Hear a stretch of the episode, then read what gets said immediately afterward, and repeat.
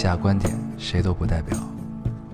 火星移民和隔壁王奶奶家丢了鸡蛋一样重要。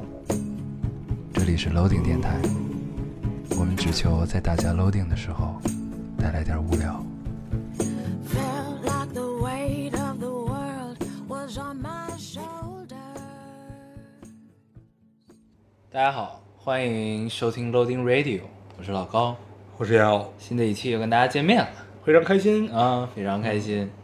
这个，咱们上一期这个开头说了一个如约而至啊，嗯，对吧？好多人特别特别喜欢这句话。，对，特别喜欢。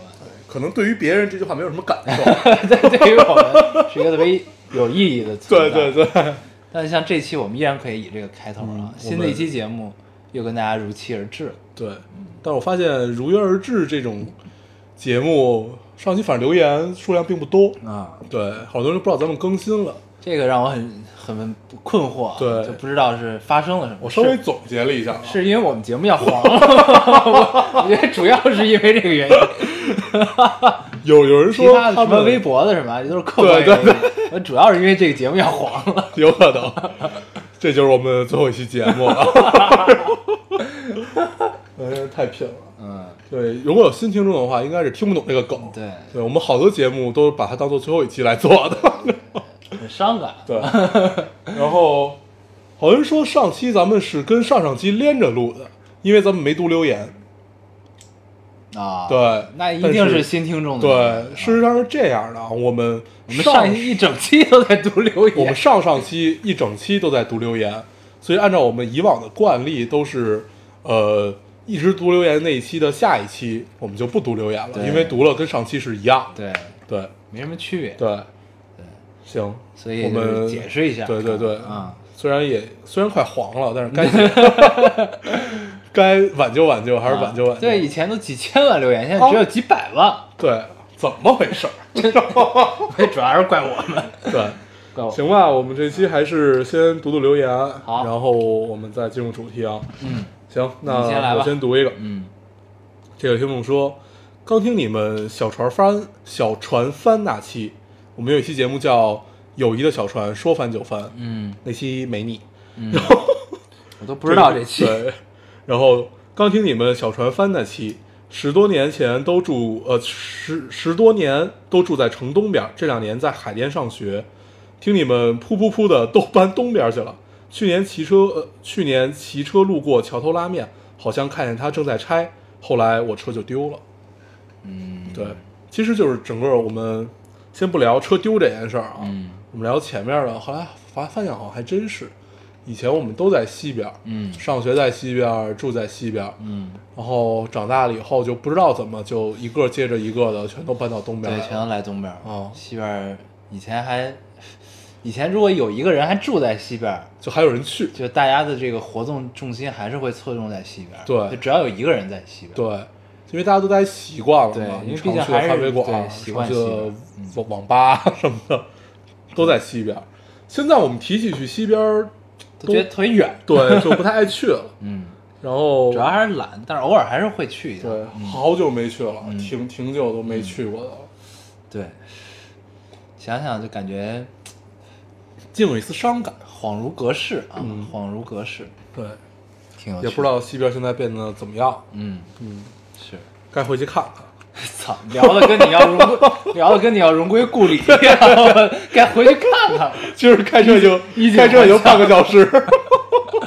我那天算过，从我这儿开车到西边，嗯到咱们老去的那个地儿，嗯大概要十五分钟，嗯，就是满打满算走三环十五分钟。十五分钟，嗯。因为我记了时，因为然后那会儿正好春节嘛，对，巡航定速，嗯。在这高速不是在那个三环上巡航定速七十九迈，嗯。然后十五分钟就嗯到了，嗯，特别快。然后但是因为不堵车嘛。对，但是你去三里屯就可能需要半个多小时。从我这儿到三里屯，嗯，到那儿也得要将近半个小时，差不多，因为堵嘛，直线距离不到不到，三公里吧。对。嗯就这个这样这个样。反正，但是你就会发现，确实长大以后，你的重心就会随着你朋友啊，随着你喜欢去待的地方慢慢变化。嗯，嗯，就慢慢失去了小时候的那种大家都往一处奔的这么这么一个状态。那咱们只是奔到了一一块奔到了对别对对处啊，，一块 一块奔到了别处。生活在别处，对嗯对吧？行，好啊，你读一个，你啊读一个。这位听众说，终于从十八岁聊到了成年夜，没了。想想还真是，嗯，这其实是一个一种暗合啊，还挺有意思的。对嗯，我们的第一期叫做《十八岁不知道》，嗯，我们这是第几期？上上期？一百零三、一百零四这个样子。嗯对，上上期对主主节目数，对主节目主节目一百多期，我们聊到了成年嗯成年人的童话。嗯，但上一期后来我看留言，我发现咱们可能没聊明白。呃，咱们上期其实聊的挺散的，嗯但是咱俩聊的特别爽。对就那期录完之后，我们还是挺爽的。嗯其实上期我们主要就聊了两件事儿吧，一个是马南，马南带给我们的一些感悟，嗯然后还有一个就是关于网络大电，呃，不是网络电影儿啊，这一块儿，然后最后聊一聊同那个聊聊聊动画，对，对这其实还是其实还是应该有一个落点，对吧？对但其实咱们其实实是有想表达的落点就是不管生活的现实怎样，嗯，我们心中还是应该保留一丝幻想，保留一丝对，童对生活的热爱吧对，一丝嗯童年、童年的那种真挚和纯真吧。对嗯，我这这叫童话。对，我读一个啊，我这个人其实跟你刚才读那个差不多，就相当于你那个的放大版。嗯这听众说，倒叙着听了你们的电台，发现发现现在遇到的很多问题，你们之前都有聊过，感觉就这几天我的思想提高了好几个 level，让我现在在呃让现在的我在无措的生活中看到了前方小小的亮点。嗯希望你们一直都这样做下去，啊，希望你们可以陪我走到看见灯塔的那一天。嗯现在还是一个小小的亮点，嗯，嗯，我们是像灯塔一般的存在像。灯塔一般的存在。对，这个这个 这个梗是特别有趣的一个梗，对这个梗是我们同学，就我们身边有一个朋友，对，是谁呀？王菲还是不是是是念是念念念妈，念念妈啊？嗯拍某个人的马屁。对念念念妈是一个情商特别高的人，然后他 当着我们面拍一个人马屁，你就像灯塔一样的存在。然后我当时我愣了一下，然后我开始 我就开始笑，哎呦，特别有趣，拍的这个这是特别响亮，对对对，行云流水啊，对太行云流水。所以这个现在已经变成我们最喜欢玩的一个梗了，，然后突然在留言中听到对对对了灯塔啊，我们就像灯塔一样的存在我，们还是很高兴的。对对，确实是。嗯，当然我相信这个是并不是拍马屁，对，就真我们的真的是真情，实感啊，真情实感。嗯，真听真想，咱们咱们自己拍自己的马屁，这个叫什么呢？这叫不要脸。这叫不要脸。啊 嗯，行行行，好。你读一个，嗯。嗯。呃，这位听众说，人终有一天活得越来越现实，我们也一天天长大，也开始憧憬和变化。曾以为自己多么伟大，嗯，这特别像一句歌词，嗯，就听着，嗯。但是不知道是不是？，对，但读出来还是挺好的啊，嗯。所以就读了这个留言。特别有画面感，曾以为自己多么伟大，啊 对。就像我们小时候经常纠结，是上清华还是上北大，小时候总觉得自己特别与众不同嘛，对对对，觉得一定会跟别人活得不一样。嗯后来发现，就是可能你跟别人确实活得不一样，嗯但是你并没有感到因为这件事儿而有什么高兴的地方。嗯，对，嗯。这也是挺有趣的一个存在啊。对就是我们确实是照着小时候希望自己的那个样子在憧憬在活，嗯。但是好像并没有什么值得可高兴。嗯，这个可以连另一个说，嗯。就还有一个听众说，就是他想起了《小王子》里边的一句话，嗯，嗯。他说可怕的不是长大，可怕的是遗忘，对，嗯。嗯，这怎么就能就着一块儿说？啊，这是俩事儿啊。不是啊，你看啊，嗯。就是遗忘，你明白吗？你小时候你是给自己立下了 flag 的，你明白吗？对。就是不断的在立 flag，对，然后呢，那个时候你不管是真情还是只是懵懵懵懂中看到了生活的表象，你立下了一个 flag，嗯。对吧？但是你不逐渐的生活，逐渐长大，嗯。可怕的不是你长大，可怕的是你忘掉你曾经自己立下的 flag，真的呀，对吧？对，就是只是用了一个比较搞笑的立 flag 的表达，对。你把这个立 flag 变成你自己的梦梦想对吧？你自己所谓的觉得初衷，确实对吧？你最可怕就是有机会我们可以总结聊一聊，就是我我们看上去好像是和别人活的是不一样，谁啊？但是其实都是一样的，就是你是照着你小时候想要去做的，而去你是一直不觉得自己别人以为你不是不一样，你按小时候自己想的，自己以后要不不是说特别小时候我要当科学家那个状态啊就是自己上高中那状态，对，就自己上高中，就是你有了独独立的自我意识以后，嗯你想活成一个什么样子的，嗯然后跟现在人是有没有区分开的？有的时候它是区分不开的，嗯在本质上它都是没有区别的。我们当时的状态是看不到这个本质的，嗯我们只是觉得，呃，不一样是表现在哪几个方面上，对，对其实追求的都是流于表面的一些事情，对，嗯，虽然我们现在活得也很表面，对，很肤浅，对我们、啊我们在慢慢的深挖，嗯嗯，逐渐的给自己这个表表面这个追求表面的肤浅的浮夸的初衷找一立个 flag，找一个意义，没有对开个玩笑啊。行，但最后，真的当你越来越回归生活原本的时候，你会发现其实都是一样的啊。嗯这个一切还是顺心意最重要。嗯。嗯，顺心意。有一个听众说是这样的，他说打了两百字，因为字数评论限制，我放弃了。大概在最无能为力又满怀期待，却被迫迫呃最却迫于现实，童话只能是童话。而我走到二十几岁那时候，想起来郎骑竹马来，绕床弄青梅，有些再也回不去。这应该是想到了小时候的一些过往吧。嗯嗯，这这句话其实我还挺喜欢的，就形容青梅竹马的，嗯就是把青梅竹马的原话是这么说的，嗯嗯，对嗯特别贴合咱们上一期写的那个故，就是咱们这期的梗概，微博。对，微博梗概，嗯，对，还不错，这是属于比较有画面感。的。但是我其实我还挺期待那个两百字的留言的。啊，，那那就如果这位听众这期也听了的话，可以可以聊一聊。对，可以截成图片，我我们也会看，两百字留言发上来，让我们看一看，好吗？对，结果人家忘了，不是，结果人没听这期，是吧？行，啊，嗯这个我这是两个，我觉得可以一块儿读。好呀，嗯，第一个这位听众说，每次听到你们聊念念，都好羡慕啊，嗯好羡慕他，有爸爸，而且还是好几个爸爸，嗯那是该多么美好的感受啊！成年人的童话。那我将来找个男朋友，让他代替我爸爸陪在陪着我长大好了。嗯然后还有一个，这个也是关于父亲的。嗯。这位听众说，大学酒就是大学毕业喝顿酒，嗯。大学酒，但是他这个大学酒不是跟同学喝，是、嗯。是跟爸爸喝的。嗯。大学酒，呃，被灌到胃都要爆炸，我爸喝的烂醉，几百米的路拉拉扯扯了一个多小时。嗯，刚拿到驾照的我，战战兢兢的开车回了家，喝完酒，突然觉得我读这留言好像不太好，幸亏不是实名制。对啊，来来来，这个但这事儿不提倡啊，呃不是不是不提倡，都已经把胃灌爆炸了。坚决杜绝啊！酒后开车这真的非常危险，对，真的是很危对险，真的非常危险。你像我们这么没有原则的人，我们喝了酒也是不会开车的。对，真的真的，这个要注意。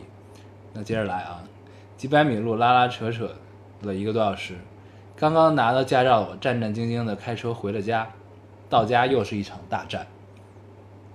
穿长袖的日子，浑身是汗，是多少还能感是多少还能感受到他由衷的开心。嗯然而，突然担心我结婚的时候，又会是怎样混乱的局面？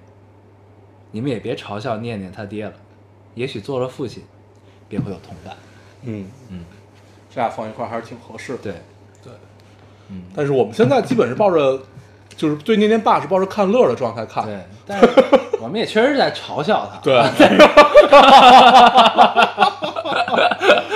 我们就要当着他面嘲笑他。但是这种嘲笑呢，其实对于我们来说，都是抱着一种这个伤感、嗯凄凉嗯和无奈为为什么？嘲笑。不，你得这么想这个事儿。就虽然我们咱俩现在处在这个阶段，你未可知自己是否会有女儿，嗯，对？吧？但是呢，你保不齐你总有一天会有，嗯，你明白吧？哦就当反正我是这个心理，我是这个心态嗯，但你可能这么没溜，你可能也我就没有觉得我想应该没有。嗯，这个我就得让小厨娘听一下这一期，我跟她聊过这事儿。嗯，就对不生孩子这事儿，对丁克儿对，就嗯也不结婚我是给他灌输这个这个概念。就是不是不生孩子也不结婚，我觉得这事儿其实想彼此想自由的特别简单，就是嗯。你的基因是足是有多么的好，你想要把它传下去，我不觉得这是一件，就是完全从生理上学的角度上来讲的话，我也不觉得这件事儿是值得去做的，嗯。而且这个压力，就是你在精神上的压力和你的责任太大了，嗯。我自认是承担不起的。嗯，对，就如果咱们真的认真去聊这件事儿啊，嗯我觉得是没必要再传承下去的。我也不不不愿意就是怎么样，就还好自己的父母很开明，对，还好是自己的父母很开明，他们他们觉得这是完全你自己的事情，你你可以自己来控制。对，对，这个是就是你这个事儿放到你的个个例身上，嗯这是 OK 的，嗯，因为你各方都还 OK，对对，但是小厨娘那边不一定，这事儿对对吧？对，就这个这但是不重要对，这是你未来会面临的一个问题。咱们就是说，当然就是因为有很多人在听我们的节目，这事儿嗯我觉得咱们还是要说明白啊，嗯就是就就是你不生孩子这种东西，虽然是一件很个人的事情，嗯但是 我们在这儿，我们之所以聊这聊这个大黄的这个情况，也不是说要提倡这件事情，啊对，对，就是这都是个人的感受对当然，就是如果你自己个人意愿是你不愿意有一个爱情结晶，对有一个孩子，嗯，呃，当然前提是，然后我给你提供了很多理由，对对，你可以去跟别人说的你。一定要 你一定要周全周全到双方的家庭嗯，的这个前提下，你再做这个决定。对，对，就如果按理想的状态来说，确实爱情、结婚、生子，这都是完全个人的事儿。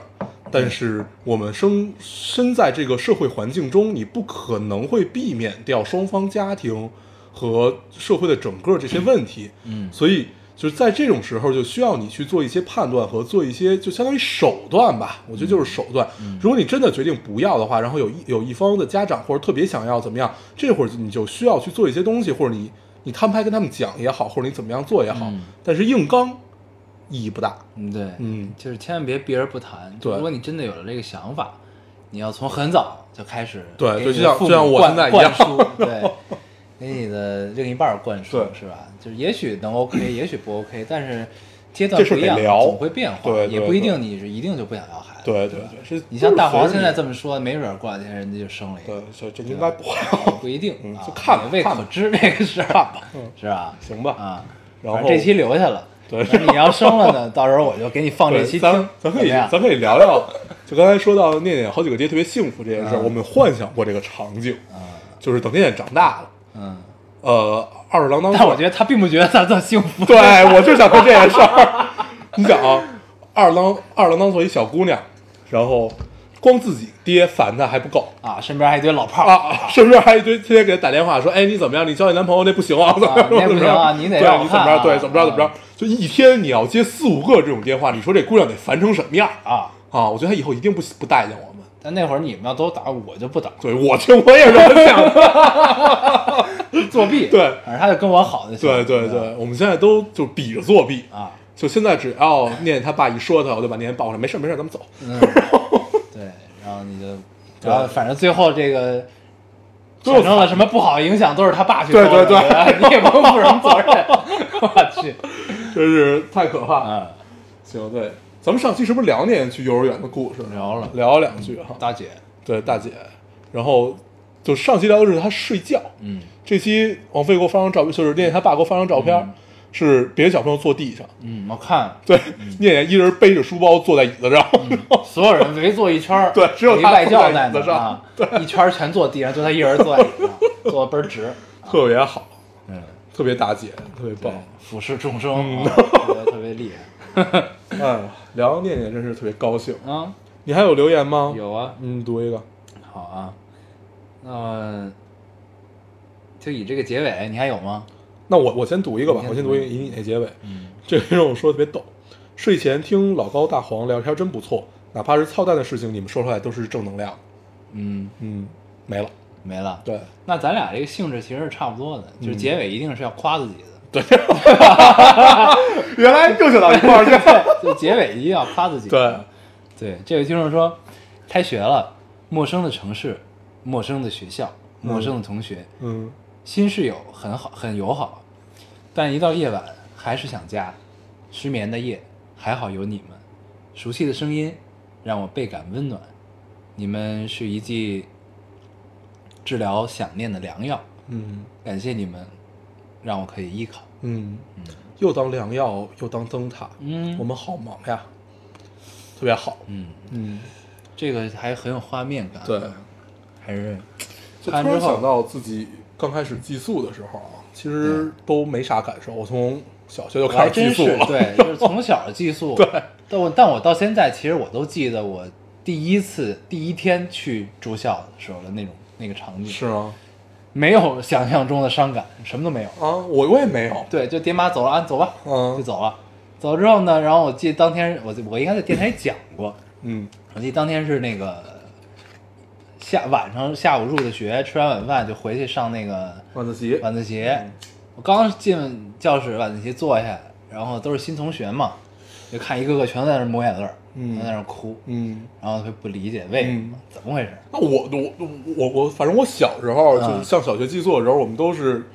因为小孩儿，就你越小，其实越能玩作一团这种状态。对当时根本没有人哭，就大家都特别高兴。在 我那班里有好多人哭，对，对然后但是这么这么咱们这么聊啊，也不是说因为我们坚强，嗯，只是我们想家的时候呢，也并没有表现出来，对，对，但是也是会有很多时候都非常想家的，是吗？对啊，但是住校没有啊，我就说最后生活中的时候，啊，就你最你先走向生活了，你有的时候真的还是会想家的，会想回趟家，嗯，但不是那种想，你明白吗？嗯，就是你觉就想得回回回趟家吃顿饭，对，就想啊回去会有会有嗯。会有这种感受，对。但很少。对，很少，对，这这应该是跟你从小就是在寄宿的环境里长大有关系啊，对就没有那么恋家。对你想，我们都是从小小时候就是小学左右，嗯就寄宿，然后你就肯定会对家有不太一样的感受，就觉得那个是你每周或者每个月回去一趟的地方，对但是就不是你一天到晚在待的地方，对你更多感受的就是你的同学和你的宿舍。对，行吧，嗯那咱们夸也夸完了，对，留言也读完了，对，留言也读完了。就这么着吧。对这期节目最后跟大家说点，如果找到如果找到我们，我操，这节目就这样。对豆豆拼豆豆，反正也是黄了，就这么着吧，是吧？读完留言完了。嗯太平了。啊，开玩笑。对，这期我们要跟大家聊点什么呢？嗯呃，我们当时想了好久，发现最近有一个热度特别高的事儿，可以拿出来跟大家说一说。是什么事儿呢？是德云社的，就说白了就是郭德纲和曹云金，就一其实是一方的骂骂战，就是一方开始就发发了一篇长文，嗯嗯就先郭先是郭德纲那边呃出了一个家谱，嗯说两个云字辈儿的人，嗯那个就除名了，嗯然后你以后就把云还回来，你以后就就该叫什么叫什么，嗯你就不要用我这个云字儿了。嗯嗯然后后来曹云金那边就发了一个那个长文，就是在说这件事儿嘛。嗯对，那两个云字辈儿的，应该一个是何云伟，另外一个就是曹云金，嗯应该是这俩人，对吧？好像就剩下也没有了。对，嗯，有云字辈儿应该还有，对，但不是，就是出出来的这两个人嘛，就是除名的那两个人，就是他们俩。应该是他们俩。对嗯，然后这个其实是挺严重的一件事儿啊，嗯在这个相声界来说，嗯这种传统曲艺曲艺界来说啊，把你的名儿收回了，对，对，就收回你的艺名就是不认你了。对，等于就是否定了你这个人在我这儿的存在。对啊，嗯，而且你又是一个大班儿，就是一个大社团，嗯，又不是一个小社团，说怎么样你好还能混。其实这这说白了就是不不再给你饭碗吃了，嗯就是要砸你饭碗这么一个意思嘛，嗯就有点这意思了吧？嗯对。然后就这件事本身啊，不论是不论谁对谁错，我觉得这件事本身是其实是没什么可聊的。嗯，对，对我们想聊的是什么？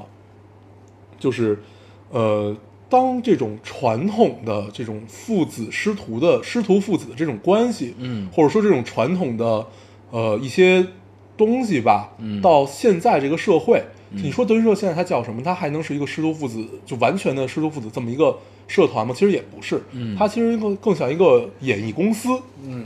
对一个经纪公司的这么一个状态，然后来签不同的艺人，嗯。然后怎么样？但是吧，它又是一个老的戏曲形式所以一定会有这些东西的存在。对然后相当于就是这两个东西的碰撞，然后才会引发出这些问题嘛。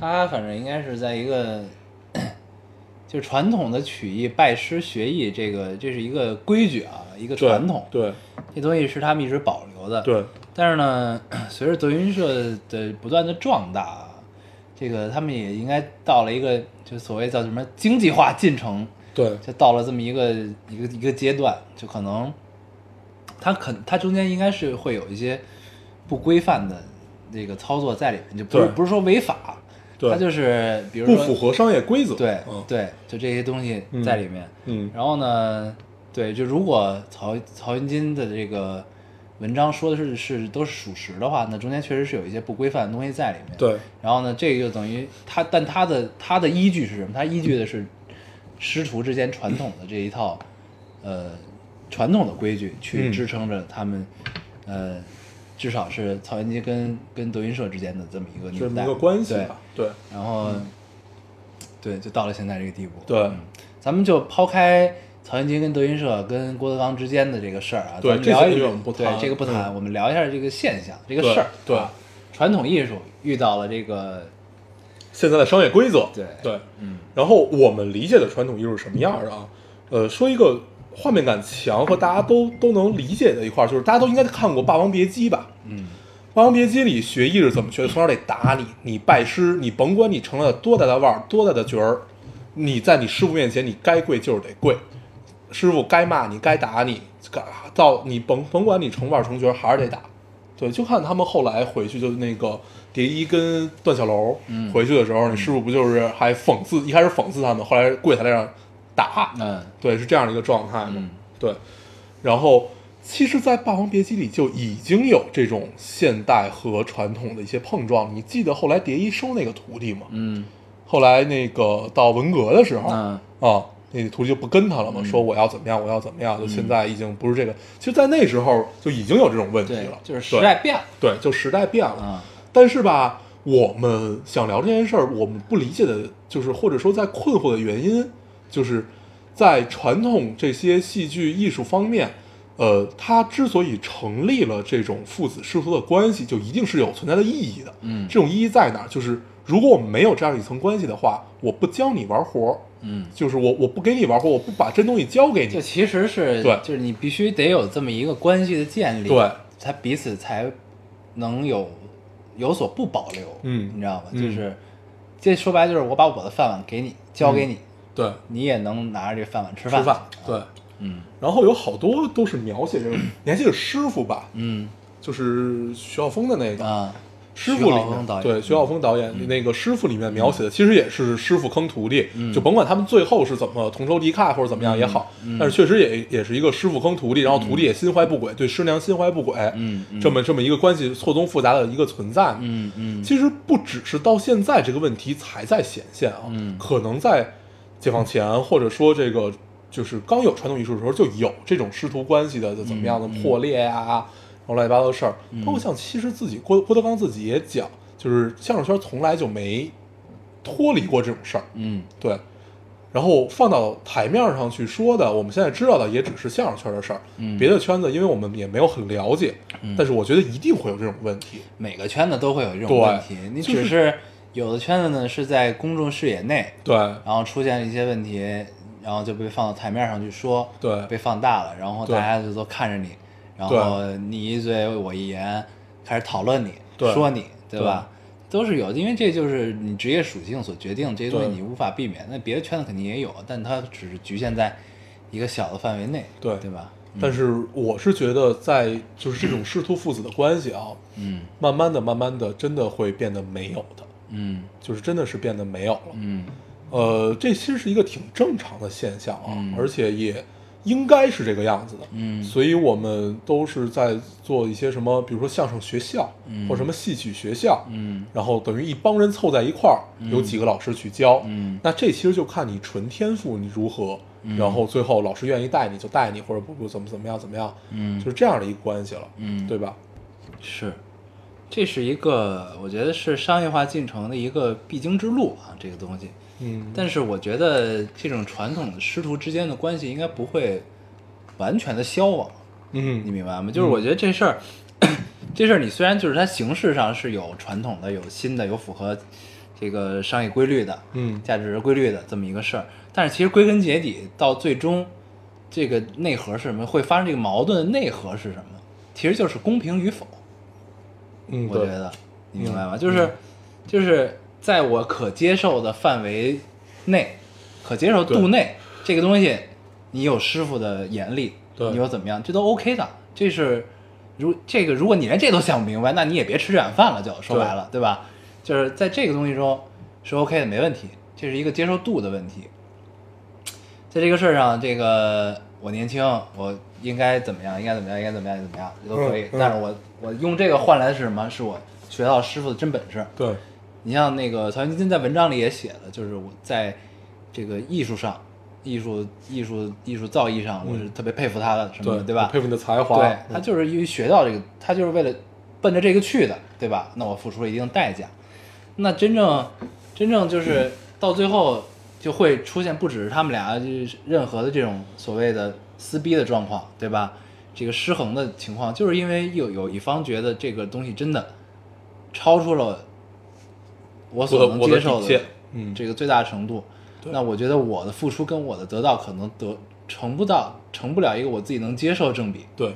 那这个东西可能就会出现一些不好的情况，就失衡了这个事儿。其实这整个关系跟完全的商业比，它的公平就是它的最难难以拿捏的点在哪儿？就是大家心里都有一本公平账嘛。但是这个公平好多是没法拿到台面上去聊的一些公平，嗯这就是嗯没法量化，你明白吧？嗯但是你你比如我去公司上班，或者公司有几个股东，这东西是可以量化的。嗯对，其实最难的点就是我们没法把一个人情的东西量化嗯，啊、是这是比较难的一件事儿。对，所以就是，但是我觉得这东西不会消失，是为什么？就是这就跟那个现在这个现代化生产，机器代替人工，但是你世界上总有的那么几个角落，依然有着传承着好几百年的手艺，嗯一代传一代，一代传所谓的匠人，对对吧？对这个其实跟匠人是一个道理，我觉得，就是当你你从事这个行业，你有这个拜师学艺的传统，嗯，这个东西是祖师爷留给我的，对，我就要遵从它。嗯，那这个东西你遵从它是一方面，你怎么执行，你怎么把让这个东西到你手里之后，它依然可以传承下去，对，这就是，嗯，你说，对，就是这就是这就是这就是后面的事情，这就是双方的一个心态的问题，或者说双方彼此怎么来权衡这件事情呢。那如果去你权衡的好，你这个事儿你觉得呃对得起我的徒弟，我徒弟对得起师傅，然后我拿到台面上说，我也觉得我不愧对于任何人，嗯，那这个东西为什么不能传承下去呢？依然可以，对吧？所以就是，所以就是现在，呃，现在就咱们就以相声为例啊，嗯。这个行业现在说白了是有有钱了，嗯。就是咱们就说德德云社啊，嗯。这德云社那个二十年庆典，嗯。就已经相当辉煌了，嗯。所以才有后来这个家谱这件事儿嘛。然后在那个阶段，其实相声是特别有钱了，就穷了，嗯穷过，然后突然我们就慢慢靠自己一步一步的变得有钱起来了之后，嗯然后我觉得钱分给我的少，嗯你觉得我觉得你的太多，你又没玩了这么大的活儿，或者怎么样怎么样，嗯就是方方面面这些问题，就是一个行业的阵痛吧。我觉得像应该是这么来表达，嗯对，就是每一个行业都会经历这么一段儿从无到有，从贫穷到富有的这么一个阵短暂的阵痛期。嗯。但是有的人，有的行业就在这个阵痛期就彻底消亡了，嗯。对，就他没扛过来嘛。嗯嗯嗯，对，嗯。但是现在相声的市场这么大，所以其实是看上去是应该是能扛过来，就需要一批有有识之士吧，就是能把这个，就像刚才不管是你说的这种师呃师徒传承也好，还是我说这种就是整个的在公屏里边把它量化或者怎么样也好，能把这个拿捏的很好，需要这样的一批标杆式的存在，嗯然后这事儿。其实到到最后，你就学他就完了嘛，嗯你就学他当时怎么处理的，大家都觉得公平，都觉得合适，那就这么处理就完了嘛。嗯但是这个其实是现在，现就以现在来说，我们所看到的最大的一次碰撞啊，嗯就是导致了现在这些乱七八糟的事儿。嗯剩下的肯定有，就像我说之前也有消亡的呀，也有怎么样的，嗯，对，我觉得没，就是咱们不用把这事儿聊得这么严重啊。这个嗯这个东西，这其实也不是说就是出了这事儿，那我这行业就要完了，对吧？我觉得也不会，也对不不可能到这个份儿上，这个事儿。这就是就是这个，你每次出现了一次大的事件之后，你都要从中呃吸取一些经验，学到一些教训，对吧？对，这其实就是就是因为因为相声这个行业，就是我们因为出现了这个这个这个之前有热度这么一个事儿，我们才拿出来讨论。但其实这个行业我们是根本不了解的，对，我们只是在这个门外嗯看门里的世界啊，嗯雾里看花，对然后说一些我们自己。呃自己的感就是就只能是因为这件事本身没可聊的嘛，就直接这件事反映出来的问题，对，说一这些我们自己觉得是什么样的一个状况。对但是这件事儿就是，如果你真的就你所谓有识之士出现啊，这个嗯思辨，对吧？嗯这其实完全是可以一个有一个很好结合的。嗯就我是觉得，其实这件事儿之所以会出现，是因为眼光之间看的不够长远。这个东西，嗯就是当有巨大利益进入到一个一个一个一个行业之后，或者说突然间带来带给了你一个你自己曾经无法想象的这么一个呃利益的出现的时候，嗯对吧？这东西那自自然会有分歧，对吧？嗯自然会有公平和不公平的感受。嗯对，那像现在一些比较成熟的行业，那你最开始就订立了一些规则，然后我们双方认可，签了合约，那这个东西你不管这事儿败了也好，成了也好，那咱们都是按照合约走，对吧？对这这个是很正常的一件事儿。但是当初就是这个东西，随着他们的发展，当然他们中间也是非常努力的这么一群人。你发展之后到了这么一个阶段，它自然会出现这个问题。这就跟这就跟那个第一次世界大战、第二次世界大战是一样的。它第第二次世界大战是因为什么发爆发战争？是因为觉得世界资源分配不均，对吧？那那这个事件发发展到世界整个世界发展那个情况的时候，也没有人可以预见，对吧？那当真真的这个事情出现了之后，那我们用现在一些所谓的公平的规则和条款，去把一些一些东西量化，但是有些我们不能量化的东西，我们依然传承着传统的这个对。东西来有一个结合。这这期，这所以这其实就是一个新的新的需要一个嗯。就需要一批有识之士，可以把这事儿很好的拿捏住嘛，嗯然后后人就可以照着这个去学了。对，你拿这事儿跟一战二战比，就但它的内在规律其实是一样的，其实还呃，就这个东西，你发展到一定程度，你世界发展到这个程度，你这个像是这个行业，这个德云社发展到一定程度对，你都是会有这种问题，对一样的嘛。觉得按行业来讲的话，我觉得这对行业其实是好事儿，就看你能不能扛过去，嗯对吧？对，嗯，反正我觉得这事儿我们的观点和想法也发表完了，差不对对对，多了。我觉得啊这事儿没有必要深聊，我们也不是说谁就对谁就不对，对我们只是蹭一个热度聊一聊。对对对对。嗯，因为你说传统行业，我们知道的，呃 我们知道的也不知道它里边的行业规则或怎么样，我们也是通过书啊、电影啊、表达给我们这些东西。嗯，对，但就这个这件事儿背后的现象，其实还挺有意思的。对对对，就是这种传统现拿出来说一下。现状的碰撞。嗯嗯，行吧，那这件事儿我们就先聊到这儿吧。嗯如果如果有在行业中或者说比较了解这些的人，嗯，听众们可以来跟我们可以来打我们的脸。对，可以来跟我们聊一聊这件事儿啊，可以来打我们的脸。对，行，好，那咱们聊点其他的吧。对嗯，最近我们没有商量，但是同时都刷了好多老的港片儿啊。嗯对，像王晶啊、周星驰，这就是这批。嗯，你觉得你都看哪个了？那叫什么？情情圣吧？还是怎么啊，情圣一九九一是吧？对，情圣一九九一。嗯，我是在 B 站看。啊，我也是。就现在就着弹幕看这些老的东西，对特别有趣。对对这其实对我们来说也是成年人的童对对对对，咱们就聊回来成年人，聊回来上一期的主题啊，成年人。我们决定这件事儿再聊一百多期。对，然后反正像《情圣一九九一》啊，《审死官》，嗯九品芝麻官》，嗯，然后像那个那叫什么来着，《逃学威龙，逃学威龙百变百变叫什么来？百变百变金刚》啊，不是，百变天星吧？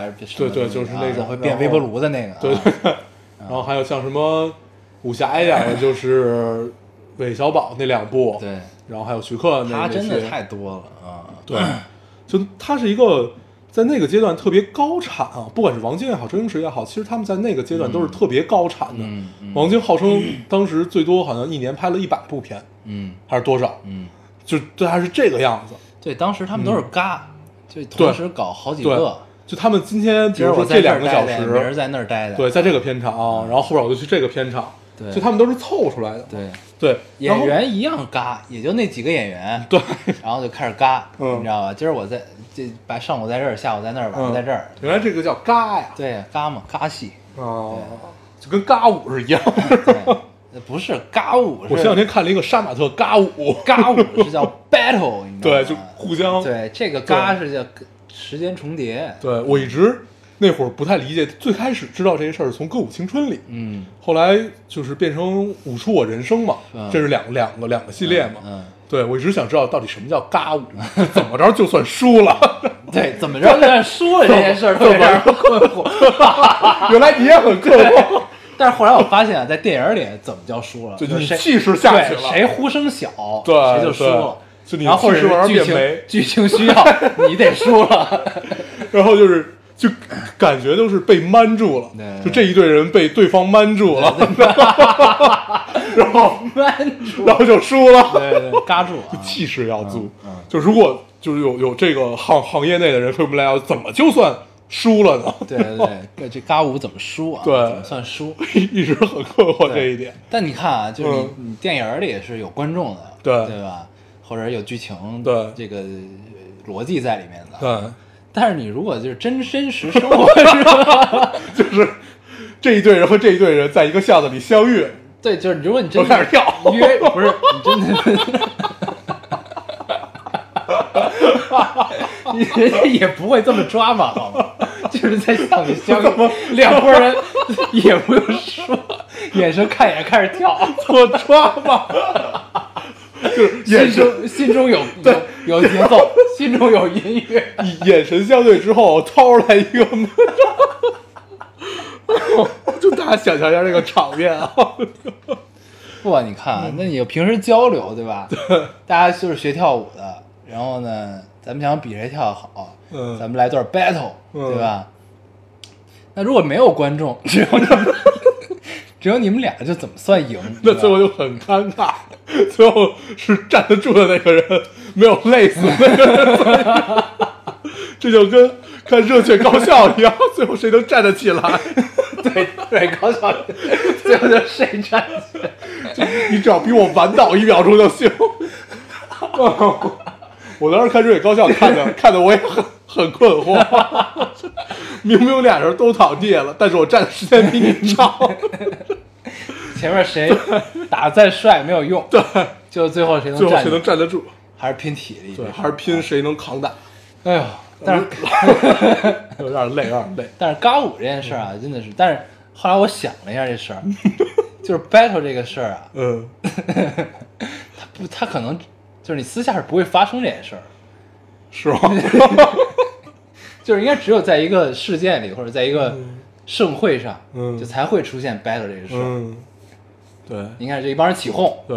来吧，然后这俩人就身不由己就我看就上去了。我看《歌舞青春》看的不多啊，就总共好像看了一部还是两部，但是《舞出我人生》，嗯我从头看到了尾，好像现在也没有再拍了。嗯我最后看那部是大学，我到现在都记得他们那个跳舞的场景，有一个是就呃在中间的那个阶段，我忘了他们跟谁跳了啊，然后中间是一堆水开始漏，啊，你记得吗？有一集我特别喜欢里边一个小孩儿，一个小卷毛，在游泳游泳池里是吗？不是游泳池，就是他们那个本来是一个舞台，后来那哥们儿迟到，就那小卷毛迟到，迟到还不算吧，他还把一个水龙头给弄破了，啊。然后整个舞台全是水，然后他们就开始跳。见，见着水花跳。对对对，啊，特别帅，那个那个。穿，着背心儿，对那个我在我当时在电脑前面看的，看的已经热泪盈眶。对已经被瞒住了，他们赢了，对他们赢了，跟你的 battle 他们赢了。对。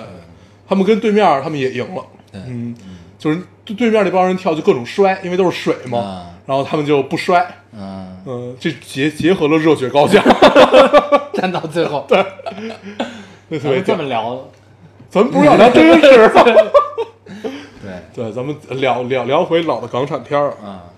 前两天我看了一个特别伤的片子，嗯，我跟你说来着，陶陶绝啊哪个呀？商城啊，对，有大早天夜里啊，对，都早了快早上天都亮对了，我记得。我操！我经常在这种时段，嗯就是大概是晚上五点到早早上八点这个区间看到好电影，嗯，就突然在这时段你会好多好多次了看到特别牛逼的电影。嗯我《说大招风》什么的都是在这个时间段看的。嗯嗯，对，这个时间段还是挺牛逼的。对，就是别人都在慢慢醒来，而你还处在一个深夜的状态。嗯嗯，特别妙。别人的早安，你的晚安。对啊，商城天亮说晚安。特别好。嗯，那聊聊回聊聊聊回商商城，嗯，梁朝伟、金城武，梁朝伟、金城武、舒淇、徐静蕾，还有舒淇呢有舒淇，舒淇是那个啤酒妹。哦，对对对对对对对，对，当时我看到她出场的时候，我我的反应也是，哎，还有舒淇呢。对，就是因为我的感伤在哪？这是一个暗合的情绪在里面，你知道吗？这个片子叫《商城》，嗯，它是一个的很很直烈的故事。你还记得它？记得记得完全记得。它是一个很那什么的故事。它剧本其实很好，对，非常好。然后呢，这个，然后我看我，因为我已经忘了这个片子是什么时候了，但是这个片子对对于我来说，它不是特别重要，你明白吗？就它不是嗯那种你第一你回想印象就对觉得特别屌的一个片子。一回想就能想到这片子。对对对。但是你总是在不经意间，你可以想到这个片子。对。对，但是每到圣诞的时候，我都会想到这个片子，因为它里面有一个圣诞节对有一个场景圣诞场景。对在那个兰桂坊一对。个酒吧天台喝酒对，他们对，然后正好圣诞节那会儿，然后呢，但是我也忘了这个片子年代是怎样的，然后我我记得是在上高中左右的时候，你听我说啊，然后打开这个片子，我一看，二零零六年上映的，嗯，那还没上高中，我上。今年恰好二零一六年，啊十年，而且我印象特别深，这个片子我是在电影院看的，在院线里看。的。哦，所以这就是十年前十六岁的我，跟一个朋友，应该是应该是一个高中同学，嗯。我们在电影院院线里看了这样一个片子，嗯嗯。这样一个可能大多数人都已经忘掉的片子，嗯嗯就那种感觉，尤其是而且在天蒙蒙亮的时候，嗯我又看到这片子，想到这件事情，哦，就是结合你当时的状态，对，吧？特别妙，啊特别的妙，你知道吗？对特别妙。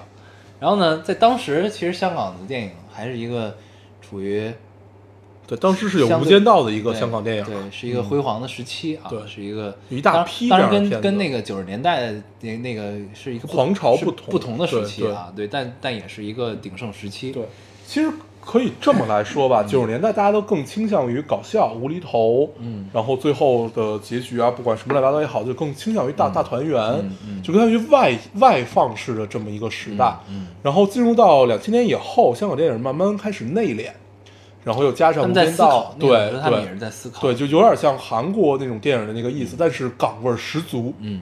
对，就在两千年以后，大概在零呃，大概在一零年，就是零零年到一零年这十年吧，港产电影其实是一个特别内敛的这么一个状态，就是拍出了好多，嗯。就像《商城》啊、《无间道》啊，还有像就是很多，其实特别多。就那这个类型的片子非常多，对。对对因为这现在有点想不起来就其实这个类型到现在也是香港电影非常擅长的类型。对，就韩战其实说白了也是这个类对型，韩战嘛嗯，对，就是就是这种警匪之间的这种事情啊，这个说不清道不明的这种关系，对还挺有意思。只不过就是有的片子格局特别大，对有的片子格局又相对小，就愿意通过一件小事儿来讲，对，对，然后这个，但是你结合我当时看的这个心境，就是二零一六年的我，嗯，在看这个片子心境，你明白嗯这种感受吗？因为近两年你不得不说，就是香港电影确实是一个落寞的时期、啊，对，比较糟，糕，非常落寞。嗯，然后，但是整个大的环境，整个电影市场的环境是在向上走的，对是一个进步的过程。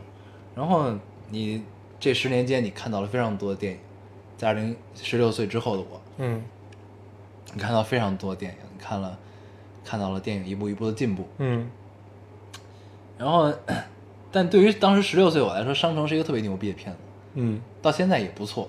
到现在其实它是也是可以拿得出手的，但是你在那会儿，就那个时候看，你就会觉得它是一个特别棒的一个片子，大商业、嗯大商业片儿那种感觉。。对，然后呢，二零一六年我在看到的时候，结合到你想到现在香港电影的没落，你会看到这片子很多东西，你觉得跟现在比，跟现在你的观影观念比的话，有一丝硬凹，嗯你明白？嗯当时我也跟你说了，嗯就是你会看到很多东西，在当时你觉得非常棒的东西，你现在觉得看着有一丝尴尬，对。有一丝硬凹。对，啊。这个其实也是带给我特别伤的一个情绪的点之一啊。当时呃，我们之所以当时能忽略这些，好多也是跟演员的演技有关系的。嗯这确实是，呃，不管是就从商城本身来看，你梁梁朝伟和金城武加上舒淇，嗯这是演技都没什么可说的嘛。就因为 徐静蕾在里面基本就是一个打打酱油的角色，嗯嗯对，就咱们不聊他，咱们就聊另另外三个这个主演，呃，演技基本是没什么可挑的，就是都很正常的一个发挥。嗯。然后金城武就是很很帅，然后很很很两面的这么一这么一个角色，嗯。然后梁朝伟就是特别阴郁，嗯。然后就戴个那眼镜对，嗯。然后那个那个眼神，就是梁朝伟最最最棒的就是他那个眼睛嘛，嗯。就就说不清道不明的 N 种情感的嗯一双眼睛。那个，深邃的眼，对对对，然后呃很多看起来比较薄弱的片子，好多都是靠演演技在支撑的，嗯嗯，对，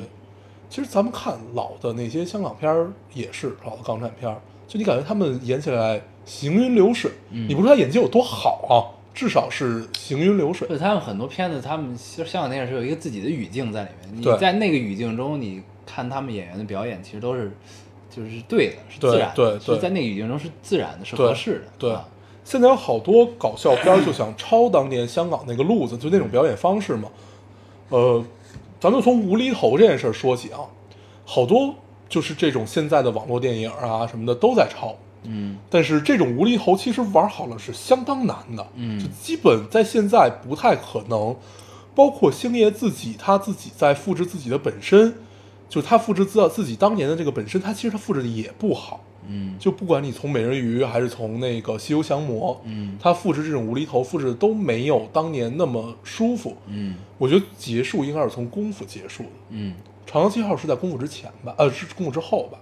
我不记不清这样，我我有点记不清了，但是是我觉得《长江七号》跟功夫比，呃，还是功夫功夫还是更非常好。对，更胜一筹。功夫确实是非常好。对，它构就是其实这个东西就是你得构建一个恰当的语境，对。或者说你得虚构一个离现实不那么远的世世界。对，嗯就是无厘头这种东西，呃，真的是挺难的。就是你你你想怎么表达，那就是在现实空间里表达一件和现实的状态下并不一致和有极就是一大极大反差的这么一个表表演形式。嗯对，就如果总结的话，就是会总结很干巴巴的。嗯但是如果你去看那些无厘头电影，你就会觉得很舒服。嗯就他在合适的语境里表达出了合适的对和合适的戏，嗯就是这样的一个道理。嗯，嗯，还是挺好的。对，嗯，老的港产片还是非常值得去回味的啊对，。最近一直在看，对，而且就着弹幕看，你有完全不一样的感受。就体会还是挺妙的。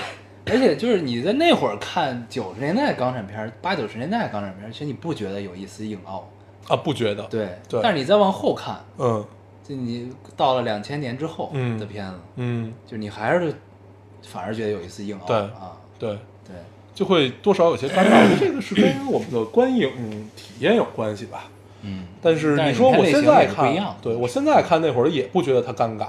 嗯。嗯，这可以总结一下，聊一聊。嗯，你又立 flag，对，可以，我觉得这个是好聊的。嗯，嗯，行吧完，明天就忘。了，有没有有责任心的听众来提醒我。们？嗯嗯，对，成吧？那我们这期差不多吧。嗯，我们大概聊一聊，这期我们主要在聊 battle，对尴尬舞，对，中间咱们笑的 你，看这波形，对咱们笑得五得五分钟吧，一直这个状态，这个给大家的听感一定不太好。对我们待会儿把把那往下拉一拉。嗯，在此深表歉意，对深表歉大。家听着应该也挺高兴。嗯，我们就暂且这么理解吧。行，对，像灯塔和良药一般的存在。对，反正不管高不高兴也就这样了，这事儿是吧？嗯，反正快黄了是吧？别老这么说啊，我还不想黄呢。这事儿这要是说着说着成真的了，对你说着说着就黄了我们黄不了，对，我们肯定黄。我们再撑二百年，嗯，行吧？好啊，嗯那这期我们就也不总结什么了。好啊，那咱们还是老规矩，说一下如何找到我们。大家可以通过手机下载喜马拉雅电台，搜索 Loading Radio 老丁电台就可以下载收听，关注我们了。新浪微博的用户搜索 Loading Radio 老丁电台，关注我们，我们会在上面更新一些及时的动态，大家也可以跟我们做一些交流。嗯，现在二幺七用户也可以通过 Podcast 找到我们，还是跟喜马拉雅一样的方法。好，那么这期节目就这样，谢谢大家收听，下期再见，拜。拜。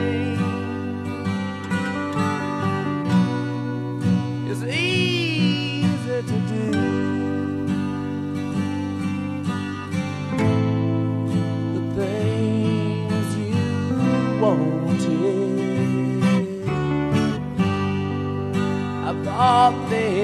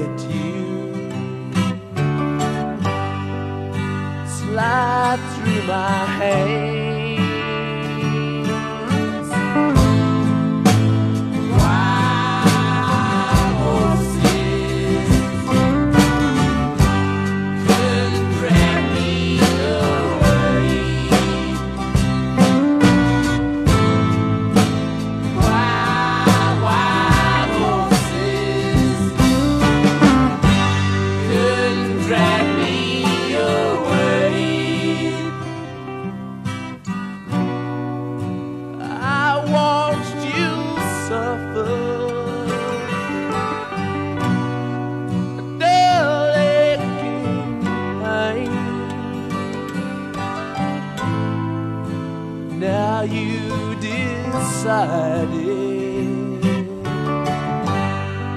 to show me the same.